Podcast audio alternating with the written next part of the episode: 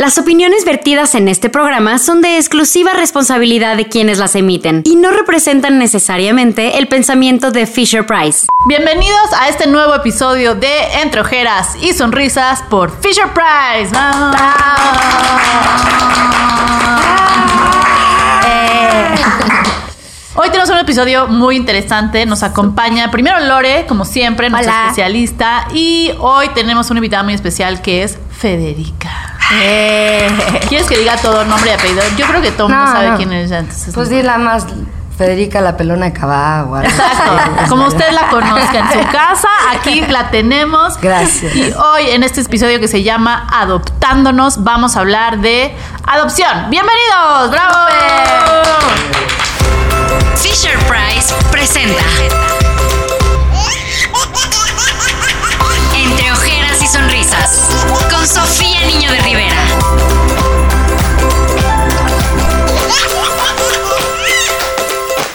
Listo. Ahora sí, vamos a empezar. Lore tiene un poco de tuberculosis, entonces si tose mucho, no, Aléjense, por favor. Vaya, y como. Entonces, si yo ah, toso en el siguiente episodio, va a ser por culpa de Lore. Y luego, si Federica yo- no puede cantar, todo va a ser culpa de Lore en Lore. episodio. Ahora sí, gracias por estar aquí. Al contrario, muchas gracias por invitar. Vamos a hablar de un tema del que yo sé nada. Ok. Y por eso te trajimos, porque yo creo que también mucha gente no sabe mucho del tema de adopción. Tú Ok. adoptaste a dos hijos, ¿cierto? Es correcto. Niño, niña. Niña, niña, niño. Niña, niño. Ajá. Ah, en ese orden, sí. En perdón, ese disculpa. orden, no sé. ¿Y hace cuánto adoptaste? Pues María tiene 13 años y me la dieron de 3 meses. Y Sebastián tiene 12 y me lo dieron de un año 5 meses. Órale. Sí. O sea, tú decidiste ser mamá Pero soltera por- ajá. y por convicción. Por convicción, no es como que ay, me tocó. Exacto. ¿Y por qué decidiste adoptar? Eh, de entrada me dio endometriosis desde que tenía como 21 años y desde todo Cabá me la aventé en operaciones. Tuve siete operaciones más o menos. No se te hasta notó. que- Bailabas increíble, cantabas increíble, no se te notó. Muchas gracias. Nada más atrás en el backstage andaba yo en silla de ruedas, pero este mm, Lo que es ser profesional. lo que se ajá, entonces pues evidentemente era una dieta especial.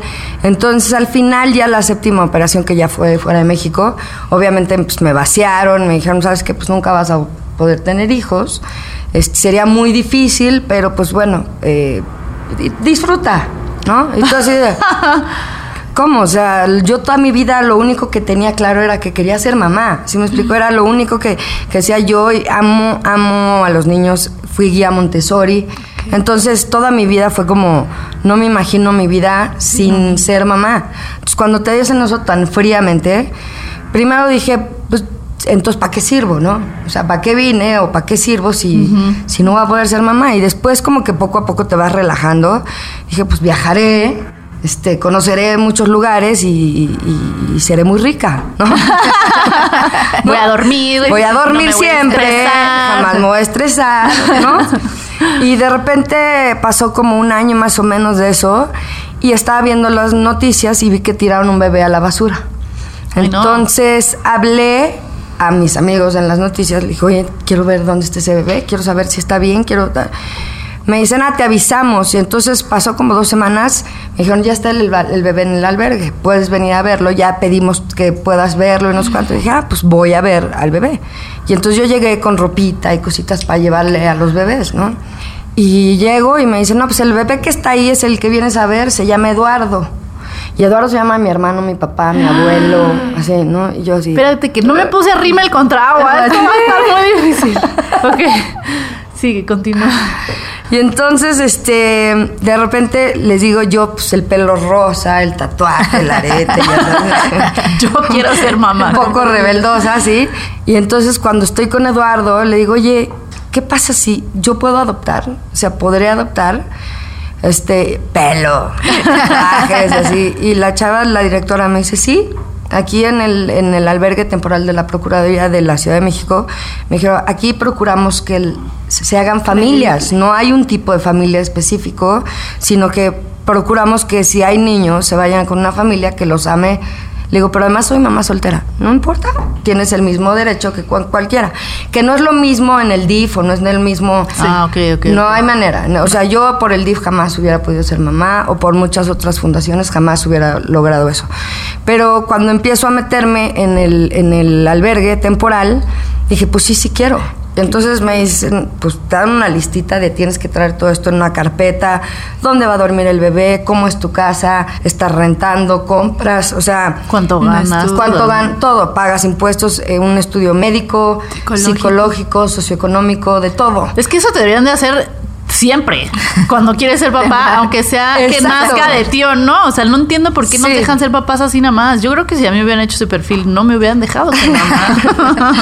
Yo pensé lo mismo, yo dije, hijo, en el psicológico yo creo que ya valí gorro, ¿no? Pero la verdad que no, y, y todo el mundo alrededor siempre te dice es imposible, es imposible, no te hagas ilusiones, este, es muy complicado, en México no se pasa nada. Y yo lo que siempre les dije, mira, o sea, Sí, y lo que será. siempre digo, si, si por alguna razón el destino, Dios, lo que quieras, mató mi parte física, la fe no me la va a matar jamás, ¿no? Entonces, Estoy bien, estoy bien. ok.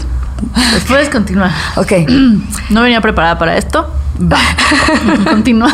me lo he hecho. Pero estoy fuerte, soy fuerte. Este, y entonces, pues yo como que dije, seguí trabajando y hacía mis, entregaba esto, iba con la socioeconómica y me hacían el estudio de, ¿quieres matar a tu mamá? No, no quiero. Eh, de depende. verdad, nunca has pensado en matar. No, nunca he pensado. Mentiste, ahí ¿Se te ocurriría? ¿Se te ocurriría? No, o sea... O sea, te, te la ponen la misma pregunta para que 80 contestes veces, así. para que digas Claro, que sí. claro. Y yo que no. Para que no. claro. ¿Ya sabes? Entonces, total, pasan siete meses, siete.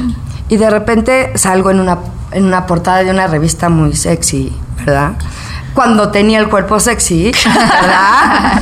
Entonces, este, de repente me dice, señora Quijano, algo pasó, tiene que venir al albergue, pero ya yo dije, fuck, ya vieron la, Ay, no. ya vieron la revista, yo así moría, salgo de mi oficina, salgo corriendo, ya sabes, llego al albergue y ya estaba como pues, todo, como varias personas, como el consejo, todo este de adopción, y yo, ups, ya valí. Y entonces de repente me dicen, señora, queremos felicitarla, fue aceptada como madre adoptiva y queremos presentarle a su hija. Wow. Y yo... Te juro tuve- que voy a llorar, te juro que voy a llorar. Sí. Estoy bien. Ay, es que ¿sabes qué está pasando? Cuando eres mamá te hace llorar todo, todo te hace llorar. Entonces yo no voy a... Ok. Ok, un Estamos bien. por favor, un clinet. Ya, sigamos, ¿ok? Este, y entonces, obviamente, empecé a llorar. Obviamente. Como loca, tuve como tres minutos para hablarle a mi mamá de, mamá, mamá, voy a mamá". conocer a mi hija, voy a conocer a mi hija, ya ¿Te sabes. la llevaste ese día? No, Ah, entonces de repente entra María en cunero, el pelo así, toda blanca, ya sabes, toda ojerosa y con una flor para mí. Ay, Ah. no, bueno. Entonces te dicen, acepta a estas bebé como tu hija. Y yo, ¡ah! era para mí era la niña más hermosa de la tierra. ¿Me entiendes? Pelo parado. Cuando Yo, todos sabemos que a los "Ah". tres meses ningún bebé es bonito. Todos sabemos. Todos sabemos. Sí. Pero a mí me parecía la bebé más hermosa Obvio, de la obvio. tierra. Entonces la cargué, en ese momento sale todo mundo y la juré amor eterno para siempre. De ahí empieza un proceso jurídico que tú dices, ah, yo ya me la llevo ya, Sí, ¿no? sí. No, pues empieza el proceso legal en donde mandan tu caso al tribunal de lo familiar y ahí te, te dicen, te dan la custodia temporal o la custodia o la patria potestad, o sea, final y todo. Entonces fueron dos semanas que en ese momento pues yo no sabía del procedimiento, ¿no? Dos semanas en donde todas mis amigas me hicieron baby shower. Pero es la primera Ay. vez que la mamá está hasta el cepillo de, de emoción. Claro, porque los baby showers generalmente no puede La mamá claro, no puede claro. tomar nada, ¿no? Pero en mi caso yo, bueno, feliz como fotos ya de María por todos lados. Y luego una lista de tienes que comprar un huevito. Yo, un huevito, ¿qué es un huevito? Y llegas con tu huevo. como, yo ¿qué sí, ya sabes, como un huevito, un huevito. Porque es eh, la naturaleza es sabia, o sea, te dan nueve meses Para ir a- para que Claro. agarres la onda y digas, damn, voy a ser mamá. Ok, necesito comprar esto y necesito comprar, ok, pero de repente de la nada es, vas a ser mamá en dos semanas ya. Claro. ¿No? Entonces el cuarto, la ropa, el, el pañal el- el- y el huevito. Yo decía, ¿qué es el huevito? Total, pasan las dos semanas, llego con yo mi huevito. Huevita, ok. ¿En tu moto? ¿O No, sí lo subiste a un no, coche? obvio, no, ok, en la camioneta, bien, en la ok, Está camioneta. bien, la camioneta, sí. Mm, Ya era una mamá móvil. ya sabes que dije, jamás traeré una mamá. Bueno, traía la mamá móvil. Entonces ya traigo y me acuerdo que me dan a María. Y esas dos semanas la- le iba y le daba de comer y como que hacíamos un bond especial. Entonces yo me acuerdo que la senté en el huevito y no le podía cerrar. Entonces estábamos mi mamá y yo, y yo nerviosísima, la gente del albergue viéndome. yo no podía poner el huevito y María nada más me veía como decía, No hay pasa problema. No pasa nada, o sea, claro. Tranquila, ¿no? Y yo sí, total, ya me arranco a mi oficina y yo me acuerdo que veía en, el- en la camioneta y la veía atrás en el huevito sentada y yo decía, es mi hija.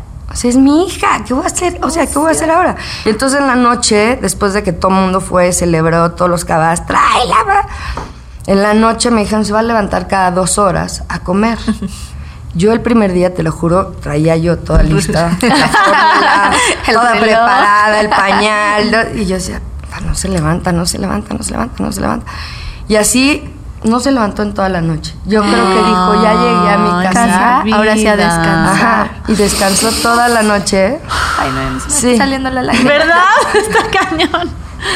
Sí, este, sí, sí, así Claro. fue. Pero eso no duró, solo fue una noche. Las demás Solo sí, ya, fue sí, una noche. claro. Ya se Tú estabas como, ah, esto está increíble. Luego ya, No, la ya. segunda fue de, ya, ya, no se despertaba y yo sí. ya sabes, y ya me despertaba y sonreía y todo. Luego me acuerdo que le vi que tenía como unos moretones y yo. ¿qué, ¿Qué le le pasó? pasó? Alguien le pegó en el albergue.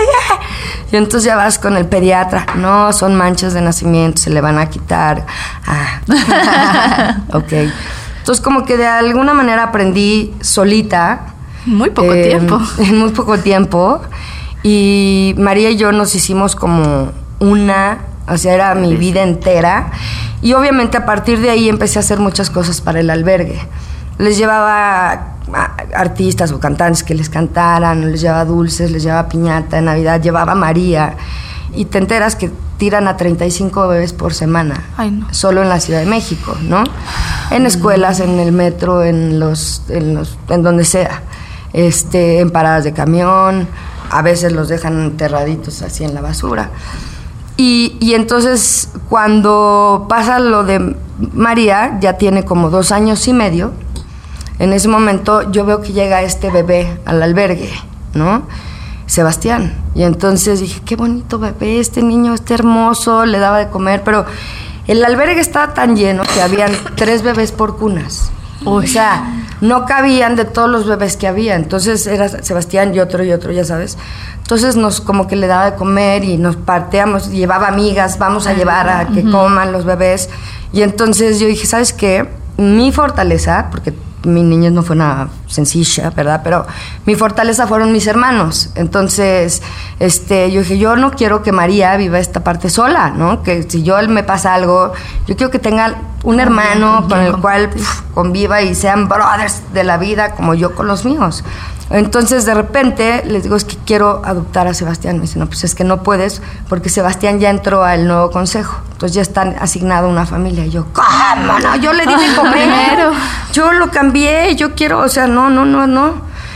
Y me dicen, no, pues es que, Fede, tienes que volver a entrar al consejo, tienes que volver a hacer todos tus papeles. Algunos ya entran, los de por- ajá, pero algunos cambian porque ya no eres mamá soltera, ya eres una familia con María. Entonces María también es, ¿qué opina María? Y, y el Claro. cuarto, y para María era, ¡uf, un hermanito! ¡Claro! ¡Qué increíble! bebé, de verdad. Sí, qué increíble, ¿no? Entonces metimos todo y le dije, no, es que Sebastián es mi hijo, es mi hijo, es- tiene que estar conmigo. Entonces yo era como...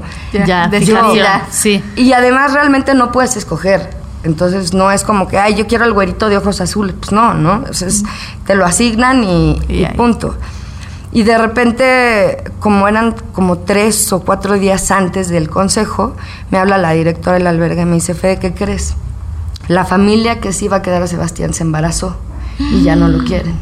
Entonces puedes entrar por Ya Sebastián. estaba, que era tuyo. Y entonces fue de... ¡ah! Baby shower. Emoción total, entonces este, ahí yo ya estaba más preparada, ya sabía Claro. que iba a ir al, al Ya sabías que al era un huevito, para empezar. Ya sabía que era un huevito, pero Sebastián ya cabina- caminaba. claro, claro. Entonces de entrada pues sí era un huevito, pero un- Una silla, diferente, una silla, sillita. una sillita. Una sillita y este y ya sabía el juicio eso de dos semanas, me lo ahorré porque llegué el mismo día a pedir la, la custodia temporal. Entonces en lo que se hacía el juicio, yo ya tenía a Sebastián conmigo, ¿no?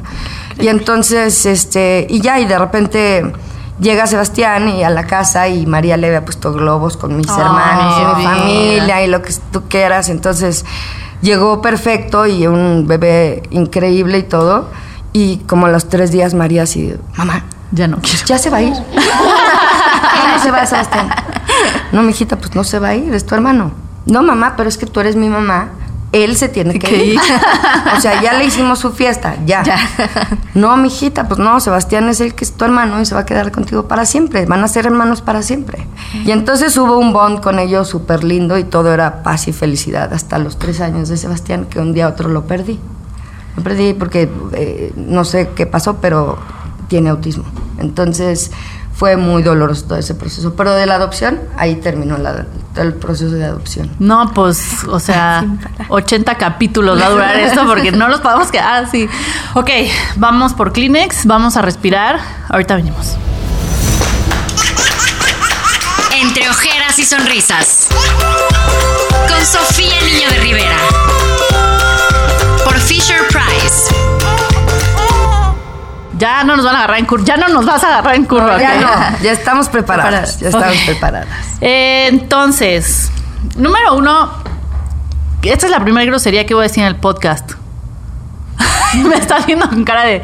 Y la van a vipiar y no me importa. Que porque me dijeron, solo si la grosería es como muy importante la puedes decir. Esa grosería era muy importante. Ok. Eh, número uno, te admiro muchísimo Muchas porque gracias. No todo mundo, evidentemente, si no habría mucha adopción en todo el mundo y sabemos que yo creo que es un problema mundial Sí. el, el- el tema de que hay muchos niños sin familias y demás. Y mm, lo explicas tan bien también porque, o sea, yo ya entendí en menos de dos horas que te tardaste.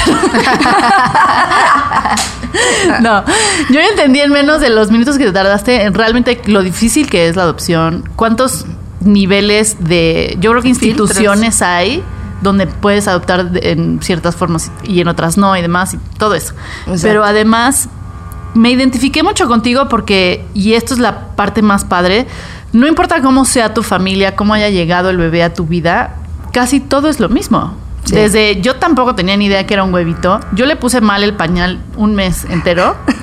le puse mal el pañal hasta que llegó mi suegra y me dijo que mi suegra es increíble porque nunca se mete así de Ajá, sino de suegra como incómoda. mira yo o sea, le ponía el pañal así, tal vez te acomodaría. En vez de decirme, eres una estúpida. Así va el pañal, exacto. Tampoco sabes nada. Eh, también cuando hay otros hijos, cuando llega un hermano, también los niños, y tú no me dejarás mentir, como que todos los niños son de, qué padre, pero no, gracias. Exactamente. No quiero un Ajá. hermano, Y gracias. más la etapa en la que se encontraba, que era la etapa y todavía de egocentrismo, que Claro. todo lo quieren para ellos. Y sí, es muy Sí. común que pase de, y llégale, Sí. ¿en qué momento me estás robando a mi mamá? Exacto. Y más en esta situación que, que estuvo contigo, el vínculo que se forma, pues también es un vínculo muy fuerte el que se va dando entre las dos. 100%. Y este en donde las dos se tienen que ir adaptando y conociéndose, igual como cuando tienes pasa. un bebé con este Sí, a mí me tuyo. pasó. O sea, yo, yo no sentía que era mamá hasta la fecha. Ahorita medio ya siento que soy mamá, pero yo sentía que era Sofía con un bebé.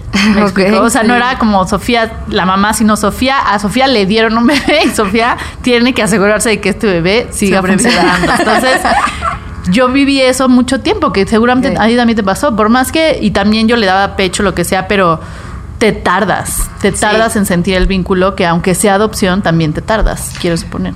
Pues yo, yo creo que en, en ese sentido es lo que siempre le digo a María y es como su, su método de defensa, ¿no? Le digo, mi amor, es que en mi escuela me dicen adoptada, bla, bla, bla. Le dije, mi amor, alguna vez y siempre le dije, a, a todos los niños los esperan nueve meses.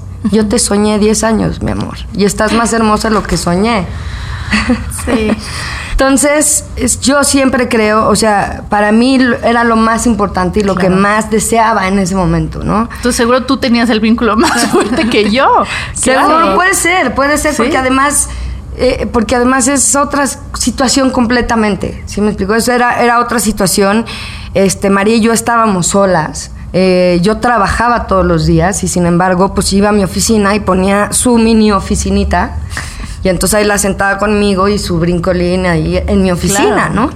Y luego me, me contrataron, me llevaron a Televisa a ser directora de un área en donde yo era la responsable de llevar todos los proyectos que salían en vivo, yo los llevaba de gira, desde RBD, bla, bla, bla, bla. Entonces me la llevaba de gira y con una nana amiga mía que hablara inglés y que supiera cualquier cosa, ¿no?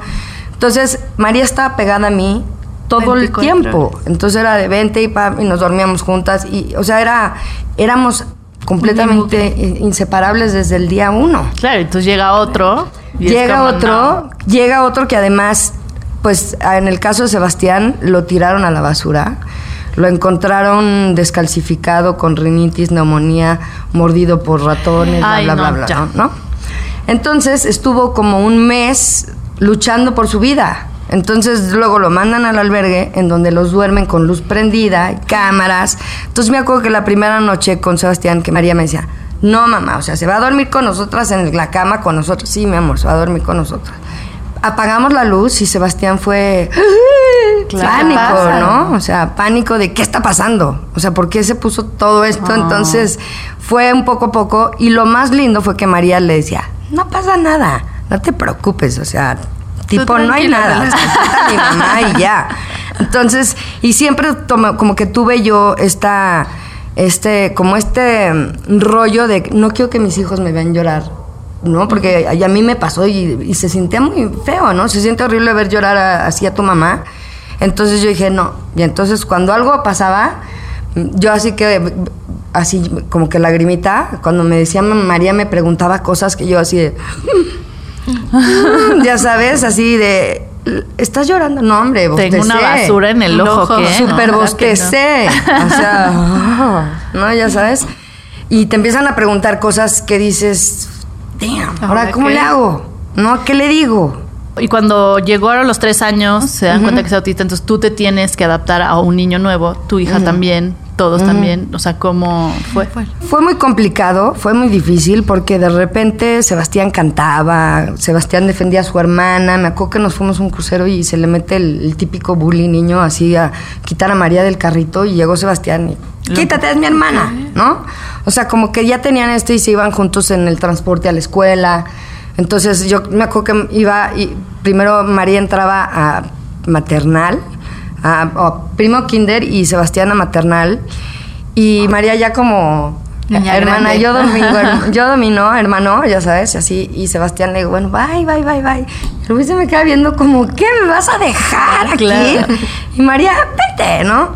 Y de repente me hablan de la escuela y me dicen, oye, este, Sebastián se cayó, se resbaló en el, plano, en el cuartito y se abrió la cabeza. Y yo, pues, se abrió, me dice, no, la tienen que llevar al hospital, venga urgente. Entonces le digo, ¿cómo se resbaló? Si a fuerza te hacen llevar a los niños con zapatos de goma, hay tres nanitas y el salón es de dos por dos. ¿Cómo se va a, des- cómo se va a resbalar? ¿No? Como que no entendía. Y la cabeza así, sangre, y yo así. Pero ya sabes, yo llevando a mi hija así al, al hospital, locos en la fregada. Y a partir de ahí empezaron a pasar cosas muy extrañas. De repente empezaba a ser así, este, se pegaba y empezaba a manotear y empezaba a gritar y se tiraba al piso. Y yo decía, ¿qué pasa? ¿Qué le está pasando? Y este, dejó de hablar, dejó, este, volvió a usar el pañal. Y este, y de repente, como que no entendíamos, obviamente la escuela me dijo, ¿sabes qué? No, no, no. Aquí no, no no escuela. es escuela para él. No es escuela para él.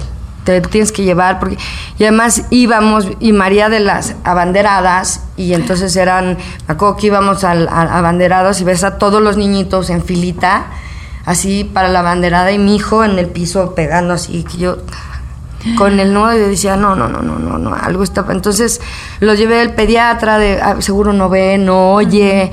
Te hacen diferentes tipos de Exámenes. de estudios que además son súper pesados para ti como mamá, porque es mantén al bebé, al niño despierto toda la noche. Sí, el electro. Para el electro, para que él en la mañana llegue a dormirse, Dormirse. y tú no. Entonces tú así en el sala, No. así de. Ay, no, Así, con todos los jueguitos. Sí, no, y tú el niño ya dormido y tú así de... Yo ¿no? también. Entonces sí fue muy difícil. ¿Y creen que fue por el nunca. golpe? No se sabe, no se sabe si fue porque evidentemente en la basura lo encontraron también Ya, con un claro. golpe o este o el golpe este o las vacunas. La verdad es que el autismo no es no es una enfermedad como tal, es una condición. Entonces no es muy fácil saber por dónde viene. Entonces lo que sí es que suelen decir que es una intoxicación del cuerpo y en ese caso pues él estuvo expuesto a muchísimas muchísimas cosas. Entonces, evidentemente, pues sí tiene una intoxicación de, Algo. de algo, ¿no? Entonces, de repente, pues sí fue difícil porque era, de repente se empezó a arrancar el pelo, ¿no? Y veías los hoyos del pelo y yo dije, no. Pero además todo mundo me decía, regrésalo, regrésalo.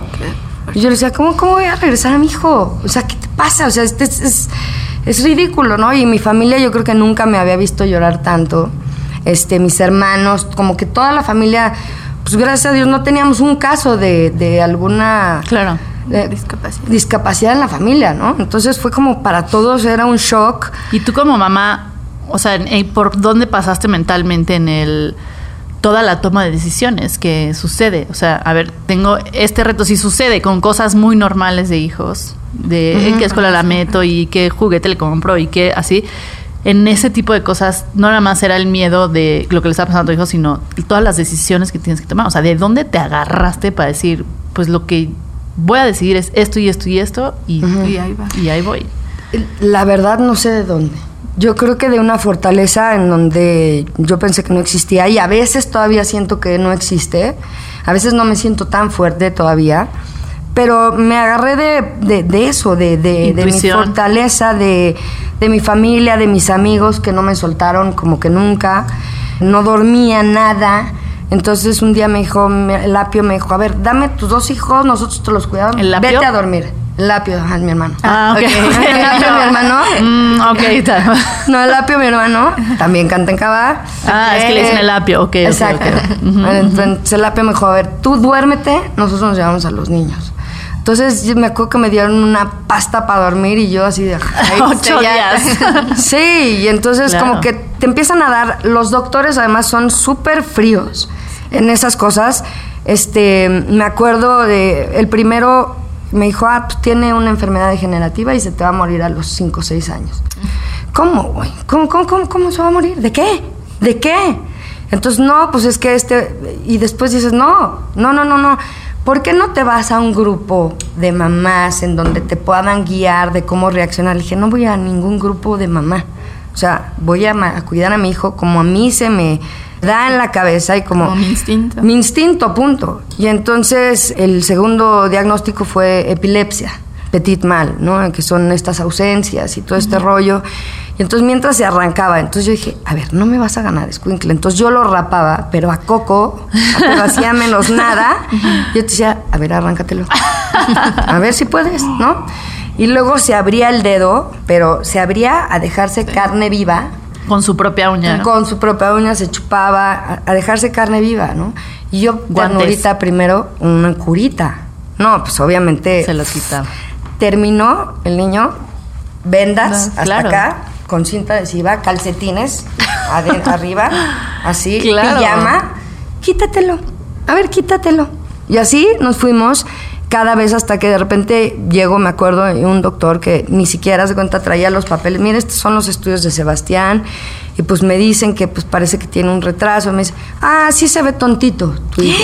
¡Cállate! Doc- Y ese una- doctor ya no existe. Y ese Ya doctor, obviamente, le dije la palabra, una súper grosería gigante, como la que dijo Sofía, yo creo que más gigante. Yo más. Yo creo que Yo sí, le dije sí. más. y Esa la le- merece sí, más, sí. y me salí furiosa, mentando muchas cosas. Y este, y ya después con el último que fui, me dijo, ¿sabes qué? traía yo a Sebastián y me dijo, ¿sabes qué? Ni te apures por tu hijo, lo único que va a poder hacer en la vida es guardar clavitos en una caja y hasta ahí. Va a dejar de caminar algún día, va a dejar así. Y tú sales sola con el coche, ya sabes, siento a Sebastián en la sillita, yo así, y me acuerdo que me volteé a ver y lo veo y le digo, ¿cómo estás? Te amo. Y yo entonces ya sabes que yo, no sabes que, así... Pero digo, perdón, no, no pero puedo. esos doctores no eran fríos. Son unos... Claro. O sea, esos doctores no deberían de existir como doctores. Sí, Y ojalá les quiten la licencia y no lo puedo creer. Entonces, a partir de que ya me dijeron, bueno, pues tiene autismo y no va a hacer más que guardar clavitos, siempre nunca va a poder vestirse solo, nunca va a poder hacer esto solo, nunca va a poder. Dije, ah, ah, por supuesto que va a poder, ¿no? Entonces, de repente llegaba, gritaba y ¡ah! a la hora de la comida y le decía, ¿qué, qué? No te estoy entendiendo, no te estoy entendiendo. ¡Ah! Y le digo, esto es agua. Si quieres agua, me pides agua. Se quedaba ahí María y yo le digo, María, tú este, tú este vamos a comer como si no existiera. Y María y yo, no, ¿cómo te fue en la escuela bien? Y él, le digo, agua, se llama agua, pídeme el agua. Porque no hablaba nada. Entonces, y poco a poco ya al día siguiente, que no le di agua en todo el día, al día siguiente, agua. Dije, ah, con mucho gusto, pero por favor. Todavía la cortesía, la- Un poco de exigencia. Por favor. Y ahorita me costó luego, ah, ¿qué crees que no es agua? Es jugo. Uy, claro, Oh, no, claro. ¿qué crees? Es leche. ¿No? Entonces así me lo he llevado y, he encontrando fórmulas de cómo nunca me fui ni pedí ayuda hasta que un de repente ya en, en mi oficina que ya estaba yo tan cansada y tan destrozada en muchas partes porque porque sí te creas como papá expectativas de mi hijo va a ser futbolista y mi hijo va a cuidar a su hermana toda la vida y, y me va a cuidar a mí y de repente dices no ni va a cuidar a su hermana ni me va a cuidar a mí ni va a ser futbolista ni va a ser nada o sea hasta el día que me muera lo voy a Tengo tener que que, cuidar ¿no? Entonces eso es muy difícil y entonces es cuando vas y es lo, justo lo que dices. Te dicen que cuando tú pierdes a un ser querido, pasas por ciertos niveles. Enojo, duelo. dolor, bla, bla, bla, bla, no aceptación. Este es un caso de pérdida ambigua, porque ese niño pues nunca va a regresar a ser mi hijo, ¿no? Del que cantaba, el que hacía. Entonces, pasé por evidentemente todos estos procesos. Habían veces que lo odiaba. Era de no, llegaba en la noche a trabajar, no me acercaba ni a su cuarto, ¿no? Era de no lo quiero ver, no quiero estar cerca de él, no, y hay veces era un amor apache de te amo y, Claro. y yo sé que estás ahí, yo, o sea, pero te haces como mil ideas en la, cabeza y pasas por mil procesos y además luego pues vienen otras cosas con las que te enfrentas, ¿no? Pues está más empieza a conocerse físicamente Claro. y este y luego era de Sebastián haz pipí en la taza, en la ta- pero levántala, levántala porque tu hermana no tiene por qué estar sufriendo sus consecuencias. Y el otro así como levántala, una semana entera. Pipí, taza arriba, pipí, taza arriba, bebé. Y de repente voy, le- voy al baño, lo veo haciendo popó sin taza. Mi ¿no? Entonces ya digo, ok, escojo Unas mis batallas, sí, escojo mis sí. batallas.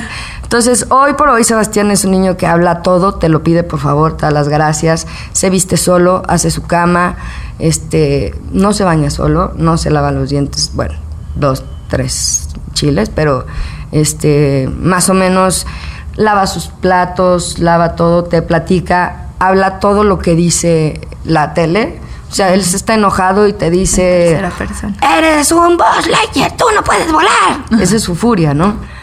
Y luego pasas por otra etapa en donde es, se vuelve muy agresivo. Agresión al mil por ciento que te empieza a patear, rasguñar, jala el pelo, te, te quiere tirar. Entonces, lo más cañón que me tocó fue tener que internarlo en un hospital psiquiátrico. ¿no? Eso fue, ahí yo caí, perdí. ¿Y entonces ahorita está ahí? No, no, no, no. Ya lo Estuvo dos semanas. Dos semanas nada más para ver qué medicamento era el que le podía funcionar, que no le afectara el hígado, que no le afectara esto, bla, bla, bla. Pues estaba medicado desde los tres años. Entonces le mandaron a hacer muchas otras cosas y le mandaron otras pastillas hasta que yo lo empecé a ver gris, piel gris, ya sabes, y ya como las venitas. Y dije, ¿sabes qué? Esto no está padre, esto no está, o sea, estoy tanta medicina Claro. que no le está ayudando y además le está afectando. Entonces decidí irle quitando todo, todas las medicinas, porque a lo mejor ese niño tampoco es mi hijo, porque ya está, ha de estar Claro. tan en droga que ni siquiera sé cómo es él realmente, ¿no? Entonces ahorita no toman ningún tipo de medicamento, mandé todos los doctores a la fregada, mandé todo, todo, obviamente me dicen, y hay una, hay una parte que puede ser muy cierta y, y que a veces como mamá te niegas a aceptar esa parte de, a lo mejor si no logras controlar su agresión hasta cierta edad, pues evidentemente no puede estar conviviendo contigo, ¿no? Si le hace algo a María o si Claro. le hace algo a él mismo a mí, entonces eso se vuelve a veces eh, mi preocupación número uno. Entonces estoy tratando de lograr controlar su agresión para no tenerlo que mandar fuera, ¿no? O Claro. a algún lugar, a otro lado. Entonces, pues es- hasta ahí vamos en este momento. Y otra vez, o sea, como mamás, es todas las decisiones que tienes que tomar. Obviamente en tu caso son decisiones mucho más complicadas, a pesar de que tengas un hijo así. De todas maneras son decisiones complicadas, pero estas son el triple de complicadas. Sí. Y lo más increíble es que hay muchas mamás allá afuera que se identifican contigo. Sí, muchísimas. Hay muchas. Más de lo que te imaginas. Sí. Y como que hasta que no estás en ese mundo no te enteras de la cantidad de mujeres y hombres que están pasando por ese tipo de cosas. Aún así, aún así, ¿te arrepientes o no te arrepientes? Jamás. Y eso yo creo que es lo más increíble. Jamás. Hay veces, o sea, hubo un punto en donde sí dije, a lo mejor pues ese bebé no era para mí. Ya sabes, por algo se lo habían dado a otra familia y yo estaba terqueando. Y a veces digo, pues por eso era para mí. Yo no sé qué hubiera sido de Sebastián si no hubiera estado conmigo. Contigo, claro, ¿No? Seguro. Y me ha tocado ver, porque soy ahora como vocera de muchas fundaciones y cosas como que le doy mucha voz a los niños, como mi hijo que no tienen voz, que no tienen derecho a una educación, que no tienen derecho a una salud, que no tienen derecho a nada, porque tienen autismo, ¿no? Entonces llegas con una empresa para hacer un evento, pues coopera para el autismo. No, pues es que los, los niños con autismo no se mueren, ¿no? Entonces le digo, pues el mío sí, el mío sí se, sí se murió y, y- y mi hijo ya nunca va a ser mi hijo. Entonces, pero la gente tiene todavía esta conciencia de, ¿no? Y luego muchos casos que me tocó ver, ir a casas de donde están a sus hijos y los tienen en una azotea amarrados. ¿Por qué? Porque pues, y lo niegan. Solo tengo dos hijas, ¿no? Y el niño está animalito. como animalito amarrado en la azotea. Que también Entonces, siento que es una, una cuestión de educación. 100%. De falta de información, de muchas cosas que también en un país que tiene muy poco de eso, 100%. pasa eso muchísimo más. Sí, y sabes qué, como dices, no tienen conocimiento. A mí me ha pasado de ir a, a, a mi o sea, bueno, a Chuck E. Cheese o al centro comercial con los dos niños y con los otros niños y Sebastián empieza a tener una crisis, ¿no? Y, y- y la gente es como, qué mala mamá. O sea, ve cómo Claro. le está agarrando. Y te echan todo y el niño grita y, pues, ¿qué le estás haciendo? Pues no te metas, o sea, ¿no? Diles, diles, tiene autismo para que se sientan mal. No. Perdón, tiene autismo y se van a sentir horrible. No, sí, sí, sí me ha tocado, pero ahora ya Sebastián trae un gafete Claro, que gigante claro. que dice, soy Sebastián, tengo, Tengo autismo, autismo. sé paciente. Sí. ¿No? Porque, porque y si la me gente... solo, llévame con, Ajá, con mi mamá. y sus datos, ¿no? Este, pero entonces esa parte también se vuelve complicada porque dices, ya no lo quiero sacar porque va a tener una crisis aquí y la gente te ve horrible. He terminado, haz de cuenta, me han mandado al DIF porque según ellos maltrato, a mis hijos porque una vecina oyó gritar a Sebastián. Entonces cree que yo soy la, Golpeadora, golpeadora. sí. Entonces he terminado en así defendiéndome contra abogados que apoyan a mis hijos. Que dices, ¿cómo es posible? O sea, no, no, no, no tiene lógica, ¿no? No, bueno, pues sí, retomando un poquito lo que comentas, creo que sí es una labor muy importante para nosotros los especialistas tener ese tacto. Finalmente, este, acabas de tocar creo que puntos súper importantes. Yo me siento muy identificada. Tengo un hermano que también tiene una discapacidad. Y, este, y mi mamá fue como tú. A mi mamá cuando le dijeron, va a ser un vegetal, dijo, mamá, no, este, este niño no va a ser un vegetal. Y se empeñó y ahora tiene una licenciatura en una escuela regular y es un niño que trabaja, bueno, un muchacho ya tiene 33 años, Wow. que trabaja, que es independiente, tendrá sus cosas. Entonces es esa fortaleza que, que- que nos sale a las mujeres de decir, por aquí no va y de dónde quién sabe, pero te vas iluminando y te vas este, empoderando y vas buscando nuevos recursos. Entonces sí es algo muy importante como nosotros de especialista, el tener el tacto. Finalmente puedes ver 20 mil niños con autismo o 20 mil niños, pero es el hijo de esa persona y para esa persona es muy especial, aunque para ti sea el paciente 85.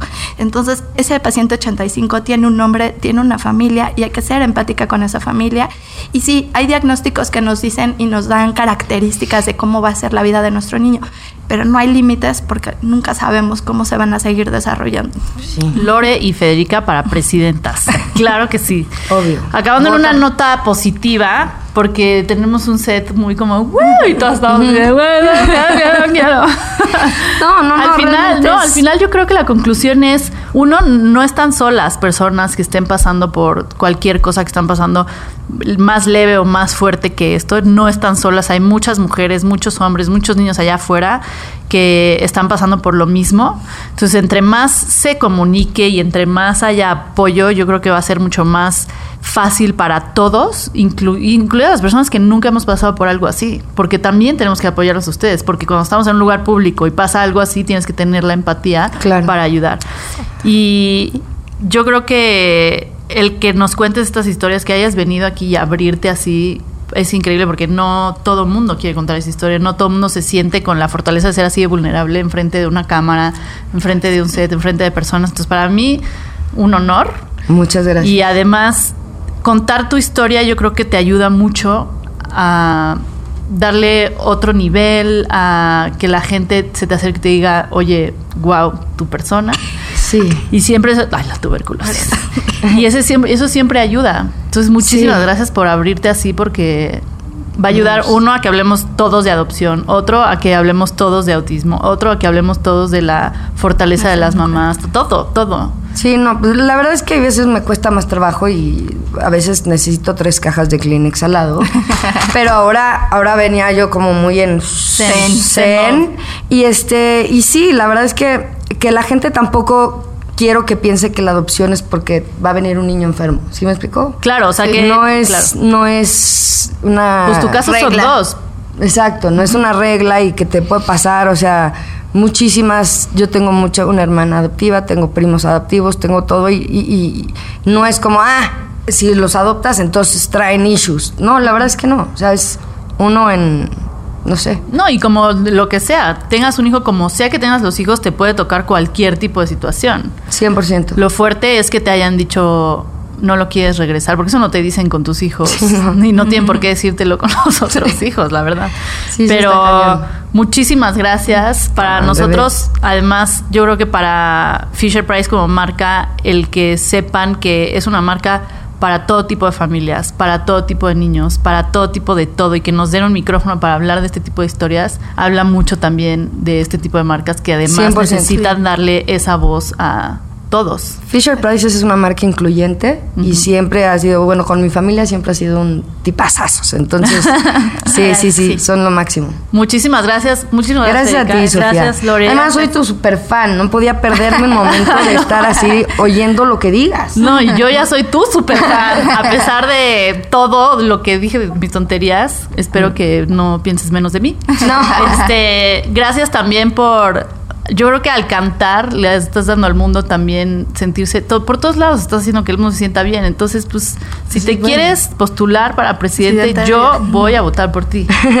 Por Eso favor. estaría buenísimo, estaría La verdad, buenísimo. sí, la verdad, sí. Estaría increíble. Muchas gracias a todos otra vez por escucharnos, por vernos. Nos vemos el jueves con otro episodio. Esto fue Entre Ojeras y Sonrisas por Fisher Price. Esto fue Entre Ojeras y sonrisas. Con Sofía Niño de Rivera. Por Fisher Price.